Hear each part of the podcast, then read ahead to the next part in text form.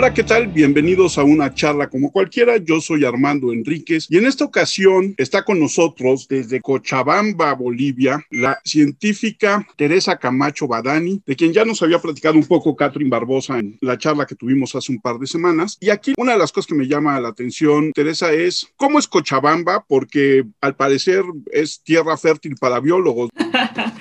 En realidad es muy interesante porque con Catherine estudiamos juntas en la universidad ahí fue que nos conocimos. Y pues sí, Cochabamba es muy interesante geográficamente hablando. Está en el corazón de Bolivia y la ciudad es un valle, pero en los alrededores puedes llegar a montañas que están a más de 5000 metros sobre el nivel del mar y también puedes llegar a tierras bajas que pueden estar como a 200 metros sobre el nivel del mar. Entonces es muy variado y tenemos desde una ecorregión amazónica, eh, bosques nublados, la zona de punas, zonas más altas. Entonces hay una gran biodiversidad y pues sí, somos pocos biólogos, pero nos gusta juntarnos para parecer que somos más. Entonces la carrera de biología es pequeña, pero sí ahí intentamos movernos entre nosotros y es que parecemos más en realidad de lo que somos.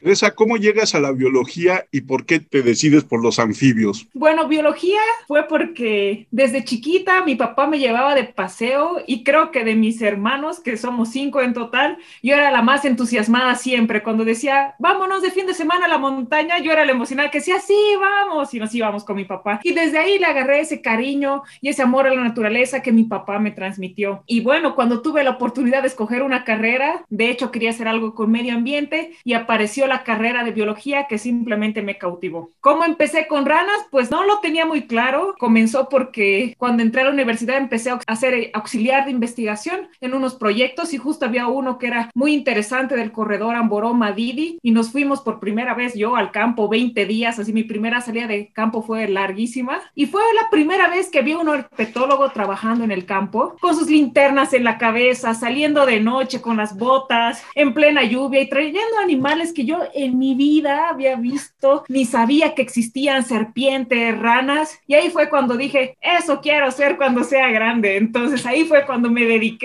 y todo se fue encaminando poco a poco para que me dedique a la herpetología. Yo empecé con botánica, pero luego ya las plantas quedaron en la ensalada y yo me dediqué más a las ranitas. ¿Cuántas especies de ranas hay en Bolivia? En Bolivia tenemos alrededor de 270 especies y hay muchas por descubrir. Justamente lo que hablábamos que somos muchos biólogos, pues en realidad no somos tantos, entonces hay mucho por describir. Las descripciones que se tienen que hacer en Bolivia son infinitas. Se estima que alrededor del 30% de las especies de anfibios aún no están descritas para Bolivia, así que tenemos un largo camino por delante. Tú tienes una historia que es una historia de perseverancia, que es una historia de éxito, que es la historia de las ranas cehuencas, ¿no? Sí, son ranitas acuáticas de Cehuencas. Cehuencas es el lugar donde se las vio por primera vez en la historia. Cuéntanos cómo es esta rana y cuál es la gran historia que hay detrás de este trabajo que hiciste para poder asegurar o tratar de asegurar la reproducción de estas ranas. Claro que sí, pues esta historia comienza hace varios años atrás, justamente en un proyecto de la universidad que yo logré participar como auxiliar de investigación y como tesista en los bosques nublados de Bolivia. La idea era monitorear un poco lo que estaba pasando en estos bosques nublados con los anfibios y yo me puse ahí a hacer la tesis y pasó algo muy interesante durante estas salidas de campo y es que empezamos a encontrar ranitas muertas en los arroyos. Es un bosque nublado lleno de vegetación con arroyos de agua cristalina para que tengan una idea de lo maravilloso que es. Y empezamos a ver ranitas muertas y especies que se tenían registros que eran muy comunes, simplemente no se veían más. Y sí tuvimos la oportunidad de ver ranitas de cehuencas, que su característica es muy especial. En primer lugar, son completamente acuáticas, las tienes que ver dentro del agua, en realidad las sientes. Y la característica principal es que tienen una pancita completamente anaranjada que las distingue de otras especies completamente acuáticas del mismo grupo. Y bueno, empezamos a buscarlas y este proyecto duró alrededor de tres años. En una de las salidas, Oliver, un amigo mío biólogo, encontró a una ranita después de casi un año sin verlas y no sabía qué hacer. Estaba en esta encrucijada si dejarlo en la naturaleza o llevarlo a un proyecto de cría en cautiverio piloto que había en el Museo de Orbini en ese momento y decidió llevarlo ahí porque habían otras ranitas parecidas como la rana gigante del Titicaca que se estaba empezando a hacer un plan de manejo y pues se la llevó ahí y nadie se imaginó que iba a ser el último individuo que se vería en la naturaleza por más de 10 años. Entonces vivió ahí solo. Bueno, tenía acuarios a los lados con ranitas de otras especies, pero no de la suya. Él cantaba porque las ranitas cantan para llamar a su pareja, entonces tienen un canto específico. Cada especie tiene un canto específico para llamar solo a individuos de su especie y él cantaba y por supuesto no tenía respuesta. Llegó un punto en que dejó de cantar y el equipo del museo en ese momento decidió hacer algo al respecto. Y lo que se decidió hacer era buscar una pareja. Se había ido al campo, pero no se había tenido éxito para encontrar más individuos. Entonces se decidió unirse a otras instituciones como Global Wildlife Conservation, donde tuvieron una grandiosa idea de crearle un perfil de citas en la página de citas más grande del mundo, que se llama match.com. Y la idea era que él muestre un poco lo que es.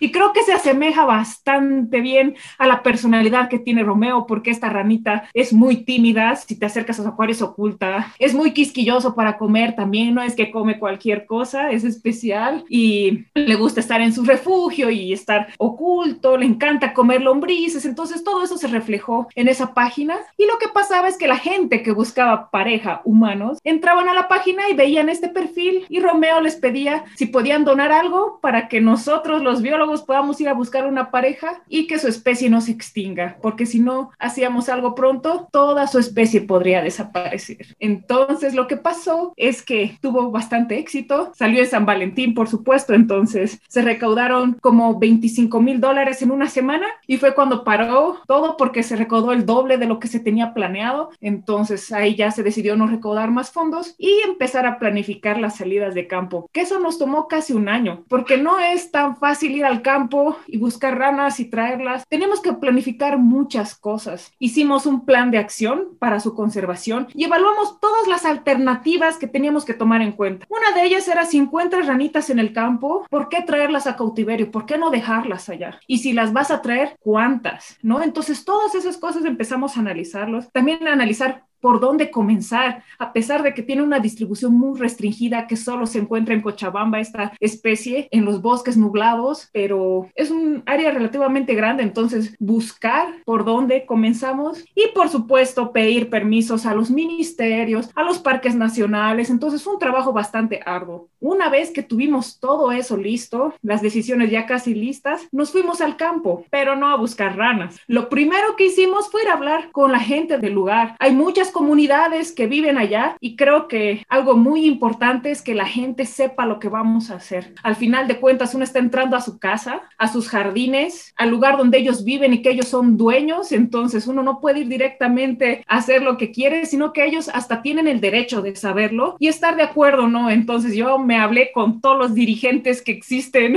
en la región, ya todos nos me conocen, hasta de regiones súper alejadas, ya preguntaban si habíamos encontrado esta ranita. Entonces, después de haber tenido esos permisos y que la gente ya sepa, yo iba con fotos y les mostraban, ¿visto esta rana? Y por supuesto nadie la había visto. Y es más, me preguntaban, ¿y será que es venenosa por la pancita anaranjada brillante que tenían y demás? Pero no, y ahí empezamos hacer las búsquedas. Y tuvimos muy buena suerte, porque en una de las salidas, que ya estábamos súper cansados, a veces es muy frustrante buscar y buscar algo y no encontrar nada, ¿no? Porque son zonas donde ves unos arroyos perfectos, donde debería estar lleno de animalitos y no hay absolutamente nada, pero en una de esas oportunidades sí encontramos a Julieta y creo que esa fue una de las sensaciones más grandes y satisfactorias que he tenido a lo largo de mi carrera, porque realmente creo que el momento en que tuve a Julieta en mis manos fue como quitarte un peso de encima. No es que la gente me haya estado presionando, pero yo sentía esa presión de si las decisiones que yo había tomado en ese momento de por dónde empezar, cómo hacerlo, habían sido las correctas. Entonces, en el momento de ver que había una esperanza y que en mis manos podía estar el futuro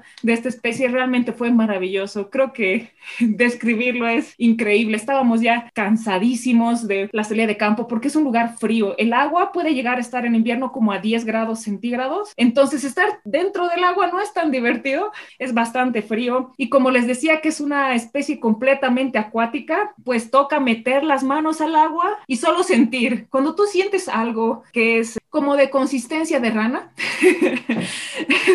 la sacas y ves si eso no es. Ha pasado que no eran ranas lo que agarraba en esos arroyos, por suerte fue después de encontrar a Julieta. Entonces lo que pasó en ese arroyo es que yo siempre iba por delante porque era la que más experiencia tenía en el campo y vi una ranita al final de un arroyo con una cascada que nos iba a impedir seguir avanzando. Vi una ranita saltar a la poza que se formaba con la caída de agua y yo lo primero que vi era que una, un sapito en realidad, una rinela quechua, se llama, que vive junto con esta especie. Y llamé a todo el equipo y les dije, voy a entrar a esa poza que se forma con la cascada y ustedes estén atentos por si sale. Entonces, cuando yo entro ahí, mis compañeros, Sofía, Ricardo, Estefan, estaban con sus cámaras, con la GoPro, mirándome, mojarme en la cascada.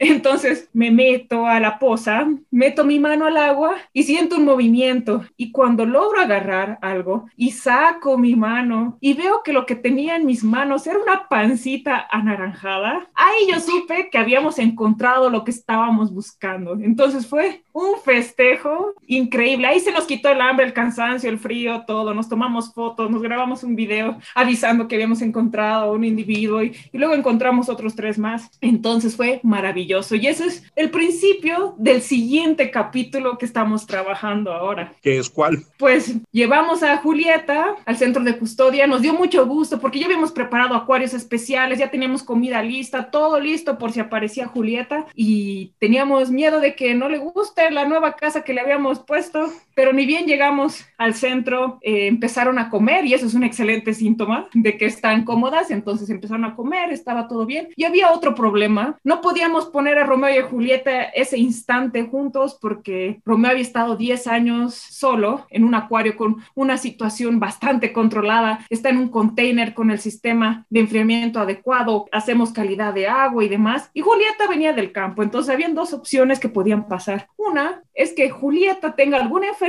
que le pueda transmitir a Romeo y viceversa. Y sabemos que la declinación de muchas especies de anfibios, incluso extinciones, han pasado por un hongo que afecta especialmente a anfibios de bosques nublados. Es un hongo que se llama quitridio y que está reportado para Bolivia también y que se cree que es causa de que muchas especies cercanas a la de Romeo, a los Termatobius yuracare, hayan desaparecido. Entonces las pusimos en cuarentena, bueno, a los cinco individuos que encontramos los pusimos en cuarentena. Hicimos el hisopado, eh, mandamos a Bélgica que hagan los análisis para ver si tenía esta enfermedad, analizamos el popó de Julieta y de Romeo para ver si están más o menos compatibles en la carga parasitaria y demás. Julieta por suerte salió negativa, la carga parasitaria estaba bien y ahí fue que decidimos hacer esta cita. Y la cita fue algo muy interesante porque como les había dicho que Romeo es un poco tímido, no le gusta que lo molesten, Julieta es todo lo contrario, súper extrovertida, nada de un lado al otro. Si te acercas al acuario se acerca, no tiene problema en que le ofrezcas comida ni nada por el estilo. Entonces dijimos, Romeo capaz se estresa un poco, entonces les tomemos unas fotos, unos videos y es mejor que Julieta se vaya al acuario de Romeo para que Romeo se sienta cómodo. Entonces hicimos esto, pusimos a Julieta en el acuario de Romeo y pasó algo increíble. Romeo, después de más de un año de no haber vocalizado absolutamente nada, empezó a cantar.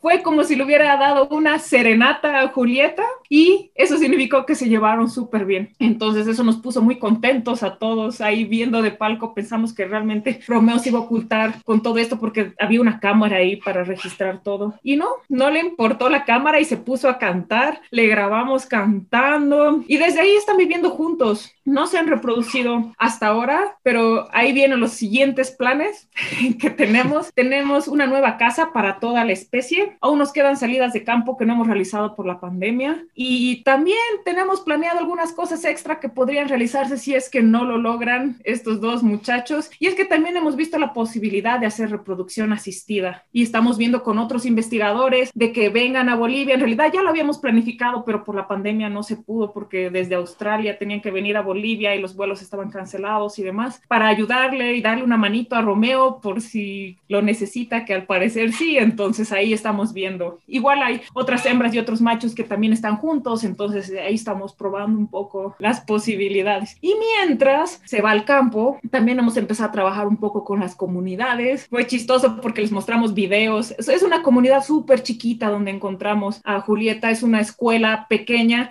donde todas las comunidades más chiquitas de los bordes van a pasar clases ahí. Entonces son niños de varias comunidades que se unen y les dimos unas charlas. Ellos están perdiendo el miedo a las ranas, ya nos ven, llegamos en el auto y ya saben que somos los chicos de las ranas y se acercan y nos saludan. Entonces es una experiencia muy bonita, creo que en todos los niveles, no solo en la parte de comunicación internacional, que fue bastante grande, llegó a 72 países, llegó a 1.2 billones de personas y con un costo estimado de 11 millones de dólares hubiéramos pagado por esa publicidad, pero en la comunidad donde viven estas ranitas nadie se enteró porque no hay ni televisión, entonces nadie se enteró que ahí había una rana famosa. Entonces nosotros ahí fuimos a contarles un poco eh, lo que estamos haciendo, por qué son importantes, etcétera. Entonces está muy bonito lo que estamos haciendo ahora, aunque se paró un poco por la pandemia. ¿Y qué tan en peligro estaba de extinción la especie antes de que encontraras a Julieta? La especie estaba clasificada como vulnerable Okay. Pero no se había hecho ninguna clasificación hace más de 10 años. Y en la última evaluación que se ha hecho internacional de la Unión Internacional para la Conservación de la Naturaleza, se la ha cambiado a peligro crítico, porque a pesar de haber encontrado una pequeña población remanente, que son muy pocos individuos, y en un punto específico, en solo un punto de toda su distribución histórica, y a los lugares que hemos ido que también eran históricamente conocidos por haber encontrado esta especie como cehuencas, eh, ya no se encuentra. Y hay varias amenazas que están pasando como con otros anfibios, la pérdida de hábitat, se está construyendo una hidroeléctrica donde se descubrió por primera vez a la especie de Romeo, entonces tiene muchas amenazas y especialmente la población es muy pequeña y ha disminuido bastante en los últimos 10 años y es por eso que se la ha clasificado como en peligro crítico ahora. Entonces lo que tú tienes en tus manos es oro puro. oro puro y pegajoso. Primero, eh, está, bueno, está increíble la, la historia que, nos platicas, está súper interesante. Y bueno, me surgieron algunas dudas, unas ya, ya las respondiste, pero primero, ¿cómo surge la idea de hacerle este perfil a Romeo y cómo involucrar a tanta gente? Y después me llamó la atención porque dices que estuvo 10 años Romeo ahí con ustedes, ¿no? Entonces eso también me lleva a pensar cuánto viven estas ranitas, que también para, una ranita suena como mucho tiempo. La pregunta es mucho más fácil de responder que la otra. Ok.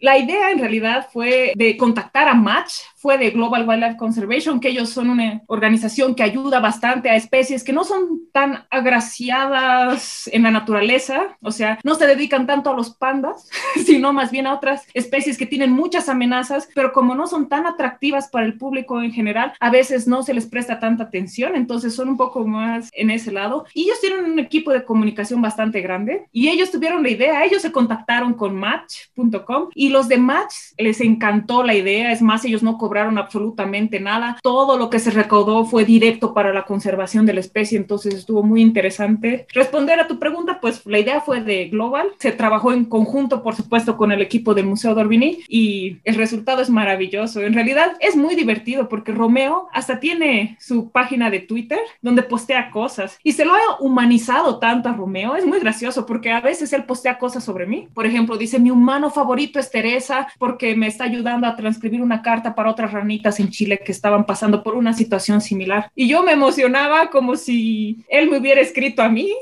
como si yo no supiera que no lo escribió. Yo era emocionada con el post compartiendo. Y creo que eso que me llegó a mí, que soy una de las personas que más cerca está con estos individuos, si me ha llegado tanto al corazón, me imagino y se nota que la gente también se ha identificado mucho con esa historia de amor y ese final feliz. Entonces creo que esa ha sido una estrategia también muy interesante y muy bonita de trabajar. La otra pregunta es más difícil de responder. No se sabe cuánto puede llegar a vivir una ranita acuática de cehuencas. En realidad no se sabe casi nada sobre la especie porque casi no se las ha visto. Se tiene un dato aproximado de cuántos individuos habían antes en la naturaleza, pero cuando se encontró a Romeo ya era un animalito adulto porque ya tenía las características que suelen tener los anfibios cuando están listos para reproducirse. Eh, tiene unos callitos nupciales que son como unas lijitas en el dedo gordo de la mano que cuando dan ese abrazo nupcial a las hembritas es para que no se resbalen porque sí son resbalosas las ranas, entonces eso ayuda a que no se le escape la hembra. Entonces ya tenía eso. El tamaño es el más grande registrado para la especie, el de Romeo, cuando se lo encontró en el campo. Entonces no ha crecido más. Ya era un individuo adulto y ya hasta 10 años en el museo. Entonces esa era la idea y el apuro de hacer esta campaña, ¿no? De no saber cuánto tiempo más le queda de vida a este animalito y también no esperar a que desaparezca. Habíamos contemplado, es más, algunas alternativas y es que no encontrábamos a Julieta porque realmente no sabíamos si lo íbamos a lograr y entre esos estaba almacenar el esperma de Romeo, almacenarlo si es que muriera de la mejor manera posible para que hasta se pueda clonar en un futuro, ¿no? Entonces habíamos contemplado muchas opciones. Por suerte,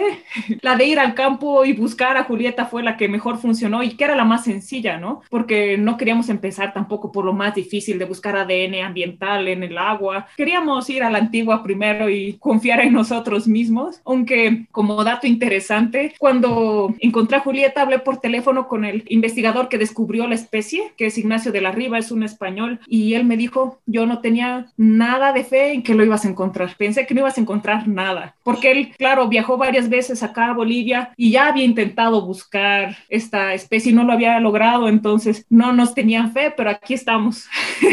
y de los otros cinco especímenes de la especie, valga la redundancia, ¿cuántos machos y cuántas hembras? En realidad con Romeo son seis individuos, son tres hembras y tres machos. Hemos encontrado más individuos en la naturaleza, pero justamente como parte de esa planificación hemos tenido mucho cuidado en cuántos individuos vamos a traer del campo y cuántos iban a dejar en la naturaleza, porque no queríamos para nada dañar una población silvestre que esté saludable. La idea era solo traer algunos, no solo para darle el gusto a Romeo, sino para que se reproduzcan en cautiverio y fortalecer la población que está en el campo. Entonces, no dañarla, sino más bien fortalecerla un poco. Y por eso es que hay pocos individuos y hemos tenido mucho cuidado con eso, ¿no? Porque tampoco se vale por Romeo sacar muchos individuos del campo, ¿no? Hemos sido muy cuidadosos en el momento de tomar esas decisiones y creo que por eso también nos tomamos casi un año en poder ir al campo, ¿no? A mí me recuerda mucho este caso a, algo que tenemos acá en México con el ambistoma mexicano, que también es primos lejanos, supongo. ¿No? Pero acá se da el caso que los últimos viajes, hasta donde yo sé que han, estas expediciones que han estado buscando individuos en la naturaleza, pues ya, ya prácticamente no encuentran nada, ¿no? De tanto que está afectado el hábitat. Y más bien donde sí tienen un montón de ajolotes es en cautiverio, ¿no? Y sí han logrado esta, esta reproducción, pero ya no tienen dónde ponerlos, que, que, también me parece muy fuerte, ¿no? Claro, y hay situaciones que están pasando así enfrente nuestro y que a veces no llegas a tiempo, porque ahorita han estado tiempo a tiempo de tener algunas en cautiverio, pero hay veces que simplemente ya no las vas a ver más, ¿no? Y ese es un ejemplo de lo que tenemos acá también, porque el museo tiene este centro de custodia que se llama Kaira. Kaira significa rana en quechua y en aymara, que son las dos lenguas más usadas en Bolivia, y tenemos alrededor de 600 ranas. Claro, tenemos seis de la especie de Romeo, pero tenemos otras especies del mismo grupo. En realidad el centro ya se ha especializado en ranitas acuáticas, como la rana gigante del Titicaca, que es la rana completamente acuática más grande del mundo, y ha tenido muchos problemas en el pasado. Se han encontrado en el lago Titicaca eh, más de 10.000 ranas muertas flotando por la contaminación, y producto de eso se llevaron dos poblaciones a este centro de cría en cautiverio que hace dos años por fin se reprodujo eh, una de las poblaciones y ahora están súper bien. Y los últimos celes del campo ya no están en estas zonas porque están demasiado contaminadas. Y bueno, ahorita tenemos ahí un arca donde estamos intentando mantener estas dos poblaciones, pero con eso no se solucionan las cosas, ¿no? Hay que empezar a ver cómo mejorar el hábitat para que tengan un lugar donde devolverlas en la naturaleza, ¿no? En el caso del lago Titicaca es la contaminación y en muchos lugares es la pérdida de hábitat, ¿no?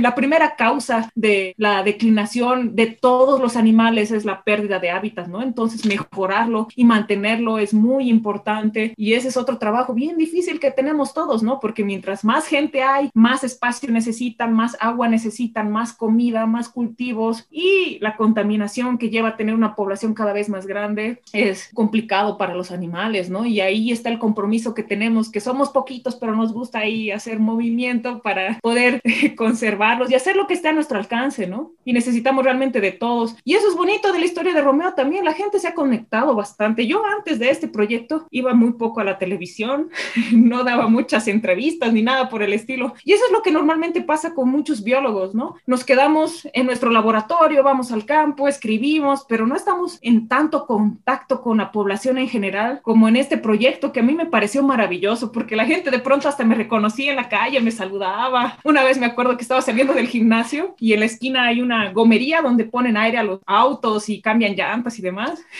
Y caminé enfrente de esta gomería y cuando estaba esperando el bus para irme a mi casa, me empezaron a gritar, Julieta, Julieta. Entonces ellos ya sabían de la historia. Y eso es bien bonito porque realmente llega a toda la población y eso es lo importante, ¿no? Que cada vez nos apropiamos de la diversidad que tenemos y que no conocemos. No es solo para una élite o gente que sabe de animales o no, es para todos. Y conocer nuestro patrimonio es muy importante. En realidad es el primer paso para poder conservarlo, ¿no? Al hecho de que te reconozcan quiere decir que a lo mejor llegan a reconocer la rana y a cuidarla, ¿no? Claro, ya se sienten parte y sienten ese compromiso. Por ejemplo, tuvimos muchos problemas cuando empezó la pandemia, porque nosotros tenemos que ir a cuidar todos los días. En Navidad se va a cuidar a las ranas, tu cumpleaños, fines de semana, tienes que ir a cuidar a las ranitas que tenemos en cautiverio y la pandemia nos restringían solo salir tres días a la semana y eso no era suficiente y era por la terminación de los carnets y no alcanzábamos a hacer todo. Entonces ahí la población también se unió para que nos den los permisos de circulación, porque si tú paras en la calle y le dices a un policía, no, es que estoy yendo a cuidar ranas, no, pues no, nadie te cree. Entonces necesitamos un poquito más de ayuda y por suerte también hubo ese movimiento para que la gente eh, se mueva y nos den esos permisos de circulación que necesitamos en ese momento. Hablabas de otras ranas como la, la rana acuática del lago Titicaca. ¿Qué otra especie es importante en Bolivia? Bueno, nosotros de estas ranitas acuáticas específicamente, nosotros estamos trabajando ahorita en cautiverio con cinco. Una de ellas es muy interesante porque es una de las que más tolerancia tiene a los humanos y está como a tres calles del museo. Hay una torrentera que se ha canalizado, pero sigue existiendo esta especie. Entonces, eh, a pesar de estar amenazada, creo que es un símbolo de la ciudad porque solo se encuentran en Bolivia y creo que ese es un buen inicio para que la gente de la ciudad se conecte más con los animales que están ahí mismo, cerca nuestro. Y bueno, cada vez estamos intentando trabajar más para que la gente entienda por qué son tan importantes. Una rana normalmente pasa desapercibida por muchas razones. Salen de noche y de noche nosotros estamos durmiendo, así que no las vemos, son pequeñas, son difíciles de ver y en realidad cumplen un papel muy importante.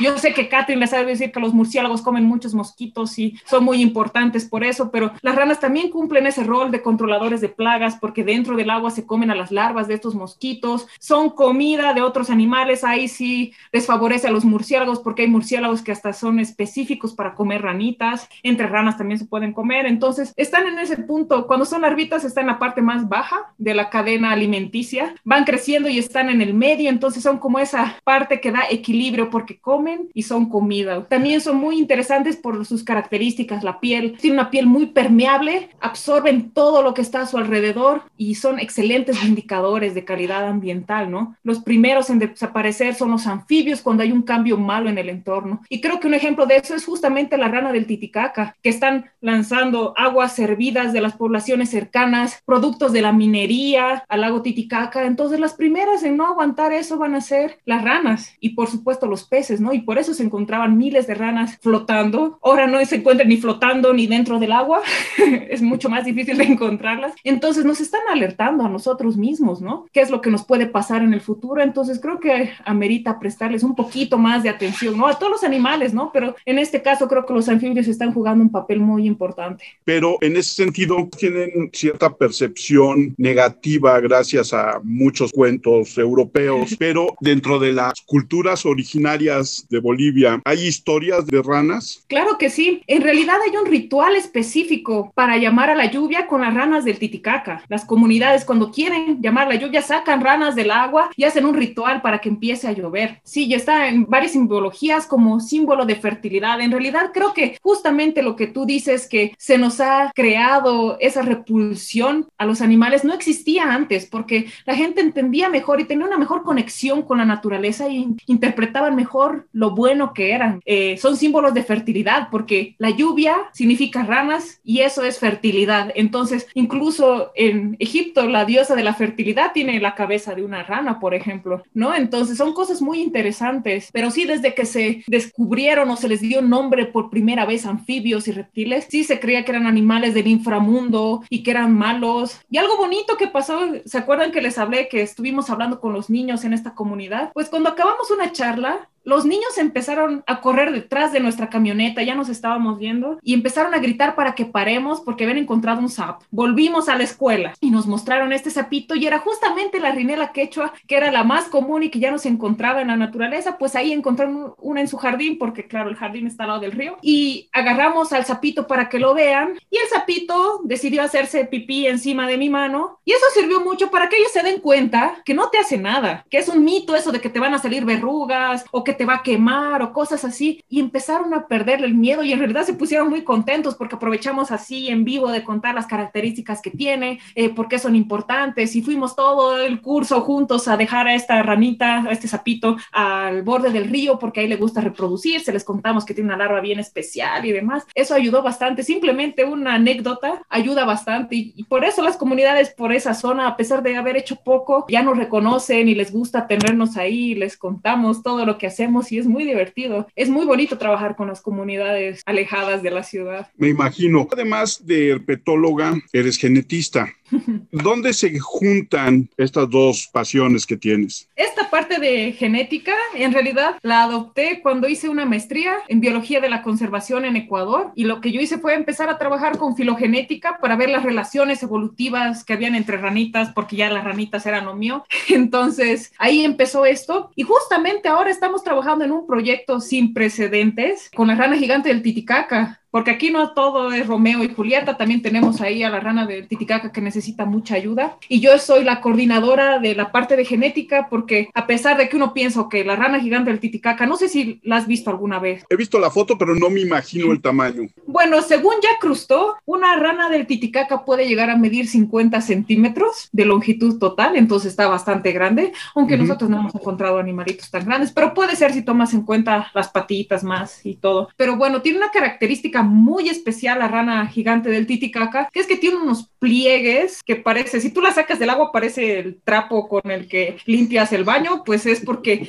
tiene un montón de piel extra en forma de sacos que lo que hacen pues es que, imagínate, eso sí es famoso en todo el mundo, que si llegas a la ciudad de La Paz en Bolivia, te falta el oxígeno y que te da sorochi y no puedes respirar y necesitas oxígeno, pues estas ranas tienen una adaptación a eso. El lago Titicaca está a 4.000 metros sobre el nivel del mar y si afuera no no hay oxígeno, dentro del agua mucho menos. Entonces estas ranitas tienen esta adaptación de tener piel extra para poder absorber oxígeno, porque las ranas también absorben oxígeno por la piel. Tienen pulmones, pero tienen pulmones muy chiquitos, entonces esta piel extra las ayuda a vivir en este hábitat y es una característica muy específica, que algunas ranas como Romeo tienen un poco de pliegues ahí extra, unos rollitos, pero no como la rana gigante del Titicaca. Y estas características hacen que digas, pues es única y la gente la conoce porque es única en el mundo, pero a lo largo de la historia han existido como 14 subespecies descritas en el lago Titicaca y luego todas se volvieron una sola y se decía que eran solo variaciones morfológicas y quedaron completamente acuática en el lago Titicaca, la rana gigante del Titicaca y en arroyos cercanos, Telmatobius marmoratus, que tiene menos pliegues y es más pequeña. Pues los estudios genéticos que se han hecho hasta ahora lo que muestran es que nadie sabe qué es una rana del Titicaca porque la parte genética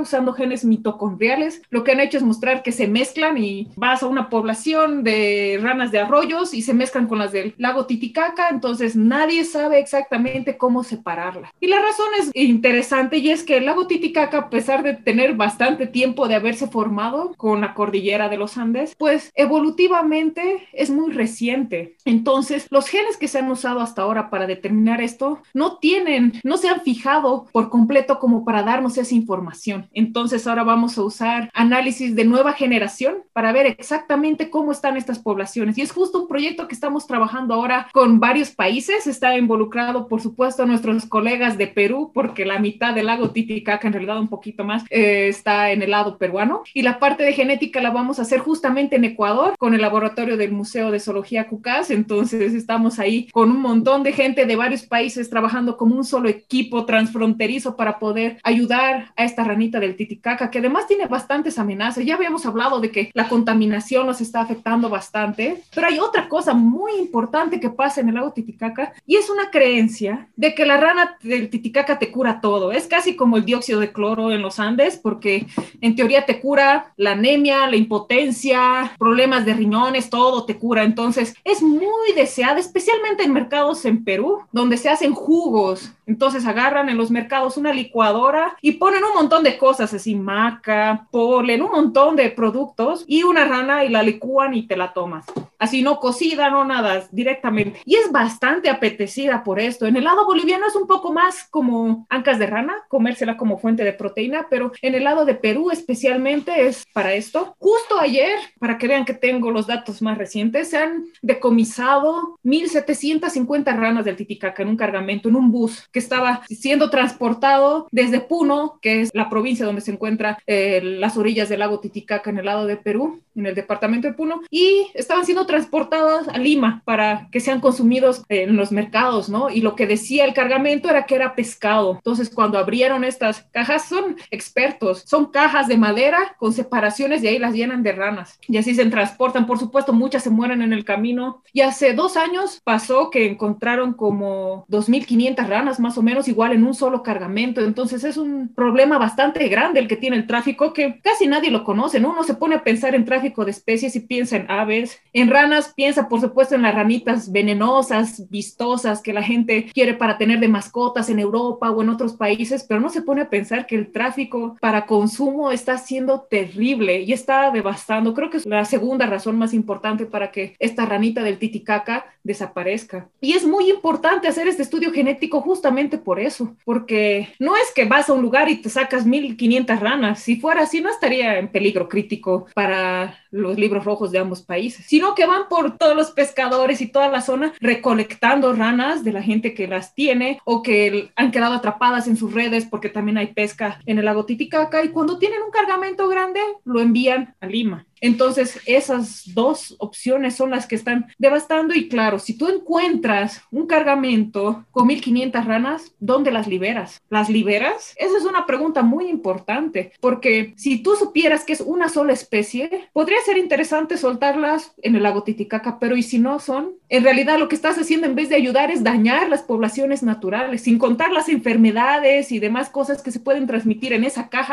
nada entre las ranas antes de liberarlas. Entonces, nuestro consejo con el dolor del corazón siempre es no las liberen, manténgalas por lo menos hasta saber qué son. Entonces es una encrucijada muy difícil, ¿no? Porque uno como población quiere que esas ranitas vuelvan a su hábitat natural, ¿no? Es lo primero que uno piensa, pero viendo científicamente y analizando fríamente la situación, incluso puede ser mejor que no regresen a la naturaleza porque podrías no solo cambiar la historia evolutiva de una especie, sino que puede traer más enfermedades y más problemas soltándolas que no soltándolas, ¿no? Entonces eso es muy importante tomar en cuenta y es por eso que es tan importante que las autoridades y los científicos logren comunicarse, porque no es solo una imagen de liberamos ranas, sino que hay mucho más detrás de eso y justamente por eso estamos intentando trabajar con un equipo en Perú para poder aliarnos y tomar las mejores decisiones para ambos países, ¿no? Y ayudar a ambos países por igual. Y en este sentido de las amenazas que hay y también relacionado con liberar un montón de ranitas, ¿hay especies invasoras que perjudiquen directamente a las ranas? Hay como algunos peces que liberen por programas no muy bien pensados y, y resulten depredadores. Creo que todos lo hemos comido alguna vez. La trucha es una de las especies introducidas que está en todos los cuerpos de agua en el mundo, creo. Hasta en Galápagos creo que han sembrado truchas ahí en los pocos lagunas con agua continental o dulce, digamos, que existe. Entonces, lo mismo pasa acá. Y es muy difícil de trabajar con eso porque mucha gente alrededor del lago Titicaca, por ejemplo, vive de eso. Entonces, tienen redes, tienen jaulas con truchas, pero a veces hay viento, a veces hay problemas y se liberan o simplemente las empiezan a sembrar en el lago Titicaca mismo, entonces están desapareciendo las especies nativas y está ocupando su lugar una especie introducida como es la trucha, que todos sabemos que es un animalito sabroso, pero muy voraz, entonces realmente daña mucho a las poblaciones locales, ¿no? Eso es muy difícil de controlar y es, amerita que ahí el gobierno le ponga pilas para mejorar un poco esta situación, que ya se sale del control de lo que nosotros podríamos hacer. Nosotros ahora estamos haciendo monitoreos que son muy divertidos, ¿no? Estás a 4.000 metros de altura y te tienes que poner tu traje de neopreno e ir ahí haciendo snorkel, contando ranas del Titicaca, entonces está divertido también hacer ese trabajo. No sé si todos los días meterse al agua, pero sí está divertido. En el sentido del tráfico de especies, como tú decías, las ranas de repente, las ranas coloridas, venenosas, tienen mucha demanda en Europa, ¿no? ¿Qué tanto se está haciendo en Bolivia contra ese tráfico de especies? Bueno, en Bolivia sí hay controles. Creo que lo que le falta a todos los países en general para luchar con el tráfico es tener más personal para descubrir justamente. Es muy raro, por ejemplo, encontrar que han decomisado ranas del Titicaca y creo que es porque tiene demasiado trabajo y todo recae sobre el Ministerio de Medio Ambiente. En Perú existe CERFOR, que es una entidad específica, entonces ellos tienen mucho más éxito. Claro que eh, la demanda es más grande en Perú, pero nosotros pensamos y creemos que eh, muchas de estas ranas que terminan en mercados en Perú también vienen del lado boliviano, porque no puede ser que tantas ranas terminen en un mercado, ¿no? No es tan fácil encontrarlas. Yo sé que las comunidades que viven ahí tienen mucha más experticia que los biólogos que vamos de vez en cuando, pero igual son números elevados, ¿no? Lo que sí ha pasado bastante en Bolivia es eh, referente al jaguar y hay algunos datos interesantes porque junto con toda esta globalización muchas personas asiáticas llegaron a Bolivia para trabajar en empresas y empezaron hasta a pedir por radio a la gente en los parques nacionales que querían colmillos de jaguares entonces se han decomisado grandes cantidades, como 50 colmillos de jaguares o más, y han habido juicios que son simbólicos, porque sí se ha logrado una sentencia, aunque el sentenciado desapareció, pero bueno, hay ciertas bases que están sentando un poco que se detenga el tráfico, pero se necesita mucho más. Creo que mucho de lo que sale ni siquiera se reporta, ni nos enteramos que ha salido, ¿no? Hay casos específicos como estos de los colmillos de jaguar o estas capturas en el lago Titicaca, pero hay muchas más cosas que están saliendo y que no nos estamos enterando, ¿no? Este proyecto que decías de manejar un arca de anfibios que tienen en el centro Caira, ¿cuál es la idea? Bueno, empezó como un proyecto piloto justamente porque estas especies, este grupo de telmatobios, de ranas acuáticas andinas, está amenazado en toda la región. Es específica de Ecuador, Perú, Bolivia, Argentina y Chile. En Ecuador se cree que están extintas porque no se ven hace un montón de tiempo. Y empezó como para poder tener esta población extra y apoyar a los animales en la naturaleza, pero fue creciendo cada vez más y pasó de ser un proyecto piloto a un centro de custodia de fauna silvestre oficial del Ministerio de Medio Ambiente. Y la idea en realidad es tener las ranitas de poblaciones que están realmente mal, donde se han rescatado, por ejemplo, ranitas del Titicaca ya no se encuentran. Y es como ese paso para que puedan volver a la naturaleza. Si a mí me preguntaran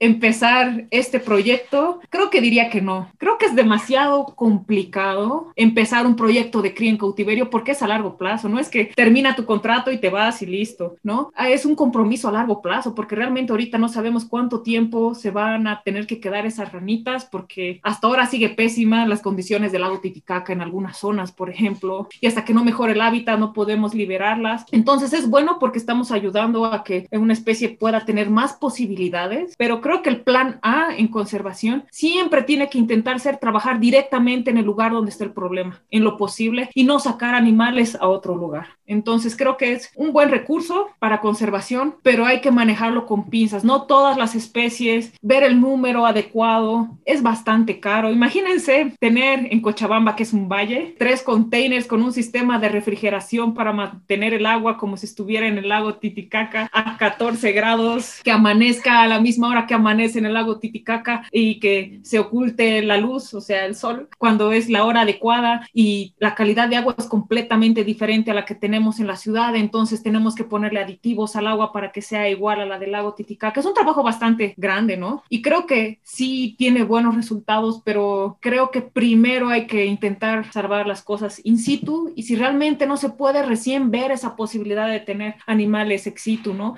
Es una decisión bien complicada y creo que necesita mucho análisis antes de tener más especies. ¿Y como qué tipo de acciones, bueno, que no sean las más evidentes, ¿no? Pero podrían ayudar que a restablecer este hábitat? ¿Qué hacer para mejorar esta situación en un sistema tan complejo? Pues la solución no es simple y no es de una sola persona ni de un solo tipo de profesionales. Y en eso se ha puesto por suerte, por pilas, tanto los gobiernos de Perú como de Bolivia y tienen un gabinete binacional. Ya han empezado a hacer plantas de tratamiento de agua en el lago Titicaca, intentando mejorar esto. De la rana del Titicaca ni siquiera se sabe sabe exactamente el número de individuos que hay. Y hay otras especies prioritarias también, como el zambullidor del titicaca, que es un ave que sus alitas son tan chiquitas que no puede volar, entonces solo se zambulle para sacar pececitos. Y la gente no es que la consuma porque la carne creo que no es muy apetecida, pero sí cuando están navegando y si ven un nido, pues agarran los huevos para comérselos, entonces también está muy amenazada. Entonces están empezando a ver acciones para investigar, para saber qué está pasando en la parte de fauna, mejorar la calidad de agua del río y se están poniendo estaciones móviles para controlar los contaminantes que hay. Se sabe que hay mercurio, por ejemplo, en altas cantidades porque hay mineras alrededor que botan sus residuos a ríos, pero estos ríos y arroyos desembocan en el lago Titicaca y el agua termina muy contaminada y la gente necesita eso para vivir. Entonces se está empezando a hacer planes binacionales para recuperar un cuerpo de agua que necesita de ambos países para que funcione, ¿no? Entonces sí es un trabajo bastante complejo y que va desde la parte gubernamental, científica y la población, por supuesto, ¿no?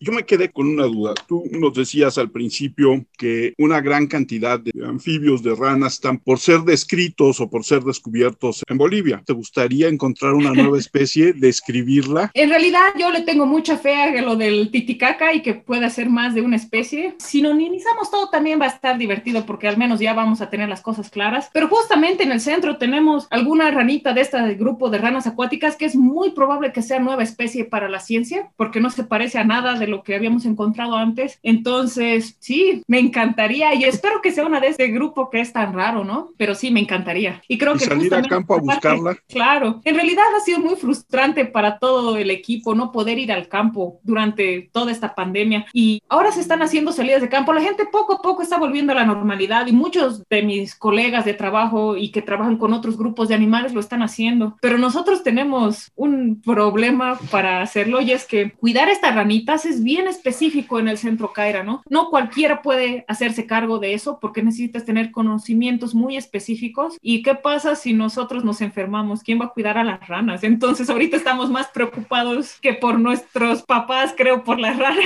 Entonces estamos ahí diciendo, no, no vamos al campo. Y les había contado que las localidades donde vamos, por ejemplo, a buscar a romeos, eh, están muy alejadas, tienen una posta de salud que a veces no tiene ni siquiera una persona encargada. Entonces también como responsabilidad nuestra no podemos correr el riesgo de llevar una enfermedad a un lugar tan alejado dentro de un área protegida y viceversa, nosotros enfermarnos y que no haya quien cuide a estas ranitas. Entonces ahí estamos tomando todo el tiempo decisiones que pareciera que no nos afectaran tanto con la pandemia, pero realmente lo hacen. Y creo que eso ha afectado bastante a muchos zoológicos también, ¿no? De restringir las visitas, qué animales se pueden eh, visitar y cuáles no también. Entonces estamos teniendo mucho cuidado, pero estamos muriéndonos de ganas de ir al campo porque es algo que estamos acostumbrados y que ahora se nos ha frustrado y ni siquiera podemos ahogar nuestras penas yendo a un boliche, a un restaurante ni nada, nos toca quedarnos en casa y al museo. Eso se ha convertido en mi vida últimamente, ir al museo, a mi casa. Por suerte hay a veces intermedios para grabar podcast, programas de televisión, que está divertido, aunque sea virtualmente conocer gente nueva. Y estos, bueno, tal vez es una forma extraña de ponerlo, ¿no? Pero estos espacios que da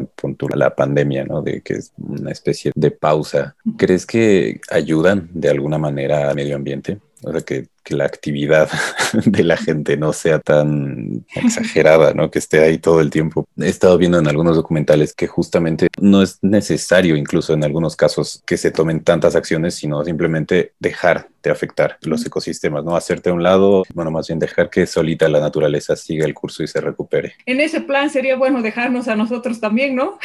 que nada, no crear ni vacunas ni nada y que haya un control poblacional por ahí, pero no podemos con nosotros mismos y tenemos que intervenir siempre. Creo que es muy bonito todos estos espacios que se han abierto ahora virtuales, no solo para conocernos entre los que estamos hablando ahorita, sino que la gente conozca un poco más las realidades y el trabajo que tenemos otras personas, ¿no? Y eso es muy importante porque el conocimiento nos va a dar esas herramientas, ¿no? Si ahora alguien escucha este podcast de mi país y se entera que hay estas ranitas y que están en peligro y que si ve un restaurante en el lago Titicaca donde venden ancas de rana, mejor se coma las truchas, pues es un cambio que poco a poco puede hacer la diferencia, ¿no? Entonces creo que estos espacios ayudan bastante para informarnos de una manera un poco más agradable y divertida, porque no es un libro que estás leyendo, sino más bien estás conversando de algo interesante entre otras personas y que te puedas sentir parte de esa conversación es muy bonito y creo que ayuda bastante el conocimiento y eso de dejar que la naturaleza siga su curso. En realidad sería maravilloso si pudiéramos tener esos espacios protegidos y que nadie ingrese y que la naturaleza siga su curso, pero incluso las áreas protegidas que tenemos en todos los países tienen gente y tienen mucha biodiversidad, por eso se crearon áreas protegidas, tienen mucha riqueza, entonces la gente está pendiente de extraer esa riqueza al mismo tiempo. Entonces es muy difícil que exista eso y hay que hacer un manejo sustentable, ¿no? Intentar hacer el menor daño posible, pero prohibirlo creo que ahorita es imposible. Me encantaría, a mí me encantaría, pero creo que es muy difícil en este momento. Hace unos meses leía un libro que es bastante interesante, que no sé si conozcas, que se llama Darwin Goes to the City o una cosa así, y habla de la evolución de muchas especies, de cómo tienen este proceso evolutivo en las ciudades. Pero por lo que tú cuentas de las ranas, las ranas difícilmente podrían evolucionar en un ambiente citadino, o sí lo hacen. Creo que todo en la evolución es cuestión de tiempo y el problema es que no estamos dándole el suficiente tiempo a la naturaleza para poder adaptarse, ¿no? Porque si fuera un cambio lento por mucho tiempo, creo que los animales sí podrían adaptarse a nuevas condiciones, pero si lo haces radicalmente de un momento a otro, es imposible casi que pueda haber. En realidad las adaptaciones que se quedan en los genes toman mucho más tiempo, ¿no? Pero sí se podría hacer. En realidad hay algunos animales que tenían esas características ya dentro de ellos en sus genes y que lo han hecho bastante bien. Hay ciudades grandes donde sí escuchas cantar ranitas. Por ejemplo, en Quito, si tú caminas en la noche por el centro de la ciudad, vas a escuchar ranitas cantar y están ahí por las macetas, en los jardines. Entonces, sí hay animalitos que se pueden adaptar. Las aves son un clarísimo ejemplo de que se pueden adaptar también a las zonas urbanas, pero hay muchas otras que tienen características y que son muy sensibles, como en el caso de estos telmatobios, por ejemplo, u otras especies que simplemente un cambio mínimo se han especializado tanto en realidad para estar en armonía perfecta en el lugar donde vivieron por tanto tiempo, que ese cambio simplemente no lo pueden manejar y desaparecen, ¿no? Entonces es bastante difícil, ¿no? Tú básicamente has trabajado con ranas de, vamos a decir, de altura, ¿no? Sí, sí. ¿Alguna vez te ha interesado meterte a la selva a buscar a las ranas de la Amazonia? a mí me gusta la Amazonia. Sí he trabajado un poco, pero la verdad es que el hábitat que a mí me gusta es un poco más frío. A mí eso de que haya tanto calor y que estés sudando todo el tiempo y que te estén comiendo los mosquitos y que todo lo que toques y pises pueda ser venenoso, porque eso pasa en la Amazonía, ¿no? Todos los animales son venenosos, todos te pueden matar, hay un montón de enfermedades que te transmiten los mosquitos, entonces a mí me gusta esa exuberancia de la vegetación y lo tienen los bosques nublados con una temperatura un poco más agradable. y otra cosa que me gusta mucho también de los bosques nublados en comparación con tierras bajas, claro que no encuentras animales tan grandes ni, ni tanta diversidad, pero cuando vas a un bosque nublado, como es un hábitat tan específico, casi todo lo que encuentras está en peligro de extinción o es especial o es único. Y creo que eso es lo bonito. Creo que en anfibios especialmente puedes ir caminando con el libro rojo y si tienes suerte de encontrar algo, está en peligro, está amenazado, es único, es endémico de Bolivia o de la región. Entonces es algo súper interesante para trabajar porque también es como que sientes que estás haciendo algo por estas especies que están más amenazadas, ¿no? Entonces esas son un poco climáticas y científicas de por qué prefiero los bosques nublados. Sí me encanta eh, la parte de tierras bajas, pero creo que es mejor con una cerveza que con un con unas botas y sudando todo el tiempo. Está bien verlo en la tele, ¿no? Sí, sí, no, está bonito en un hotel, ¿no? Pero ahí acampando lleno de vida. No, sí tengo mucha admiración a la gente que le encanta las tierras bajas. Yo prefiero el frío, pero me gusta mucho la naturaleza y esa exuberancia, entonces creo que los bosques nublados son lo mío. Y justo con esto que mencionaba, ¿no? Y que también tiene que ver un poco con lo que decía Armando, de cómo hay especies que están aisladas durante muchísimos años y prácticamente evolucionan de una manera única, que eso también es muy interesante. Y luego hay, no me acuerdo dónde era, que había como un sistema de muchas islas, pero que no había manera de que en estas islas hubiera conexión entre los animales. Entonces ahí los animales podían ser como un montón de ranitas, por ejemplo, pero muy diferentes entre ellas porque jamás había habido esta interacción. No, sé si pasa algo similar en el lago, porque pues, me imagino que también está un poquito aislado de alguna manera. ¿no?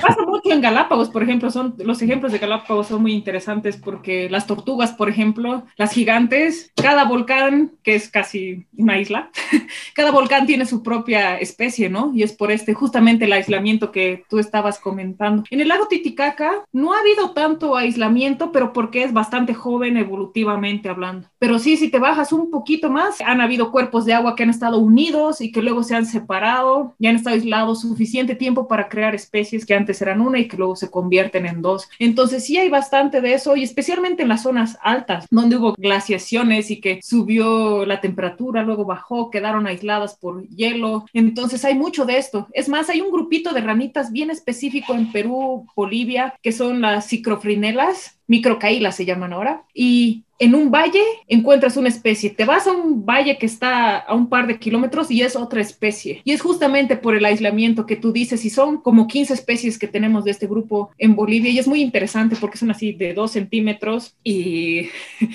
y encontrarlas es muy difícil, pero están específicas. Y claro, como son tan chiquitas y son gorditas, con patitas cortas y se saltan y caen en el mismo lugar, básicamente. Es muy difícil que se movilicen. Entonces se han adaptado tan bien estos lugares que caminas un poco o avanzas un poco más y ya es otra especie y justamente por el aislamiento que tuvieron en el pasado. Yo hice mi tesis en la licenciatura con una de estas especies y me tocó ver el ciclo espermático y entonces para ver el ciclo espermático, eh, sacando las gónadas, medían dos milímetros. Entonces, yo siempre me meto en problemas. Creo que una de las características principales de mi historia en la investigación es que siempre me complicaba la vida con cosas interesantes porque era sacarle la gónada a la rana que mide dos centímetros y su gameto dos milímetros o unas ranas que nadie quiere trabajar en Ecuador porque todas son iguales y ninguna se parece al mismo tiempo. me metí a ese grupo y ahora con estas ranas que son completamente difíciles de encontrar, así que siempre hay que buscar algo, un poco de reto a la vida, creo. Y la otra es una pregunta que debí de haber hecho al principio. ¿Hay una diferencia real entre sapos y ranas? Científicamente como tal, no. Sí existe el nombre científico rana, el género rana, pero no sapo. Lo que sí hay una diferencia es que se suele diferenciar entre rana y sapo. Ranas son las que tienen la piel lisa, que son un poco más ágiles, saltarinas y demás. Y los sapos son estos con cuerpo más robusto, con verrugas, ¿no? La piel un poco más rugosa, digámoslo así, ¿no? Entonces esa es una clasificación que nos sirve a nosotros también. Pero es interesante porque por eso mismo es que a los científicos nos gusta complicarnos la existencia y tenemos los nombres científicos, ¿no? Y esos nombres en latín y demás que son una complicación, pero nos ayudan a que no nos confundamos. Nos contaba Catherine en su charla que de repente a ella lo que era difícil era aprenderse los nombres comunes de las especies para dar clases de conservación. ¿Te pasa un poco lo mismo? A mí me pasa con otras cosas. Por ejemplo, yo soy pésima aprendiéndome nombres de gente. Entonces, para mí es más fácil aprenderme, acordarme de un nombre científico de alguien que he visto hace dos horas. Entonces, puede traer más problemas incluso que dar clases de conservación. Quería preguntar de los depredadores que tienen estas ranitas, depredadores naturales, no truchas.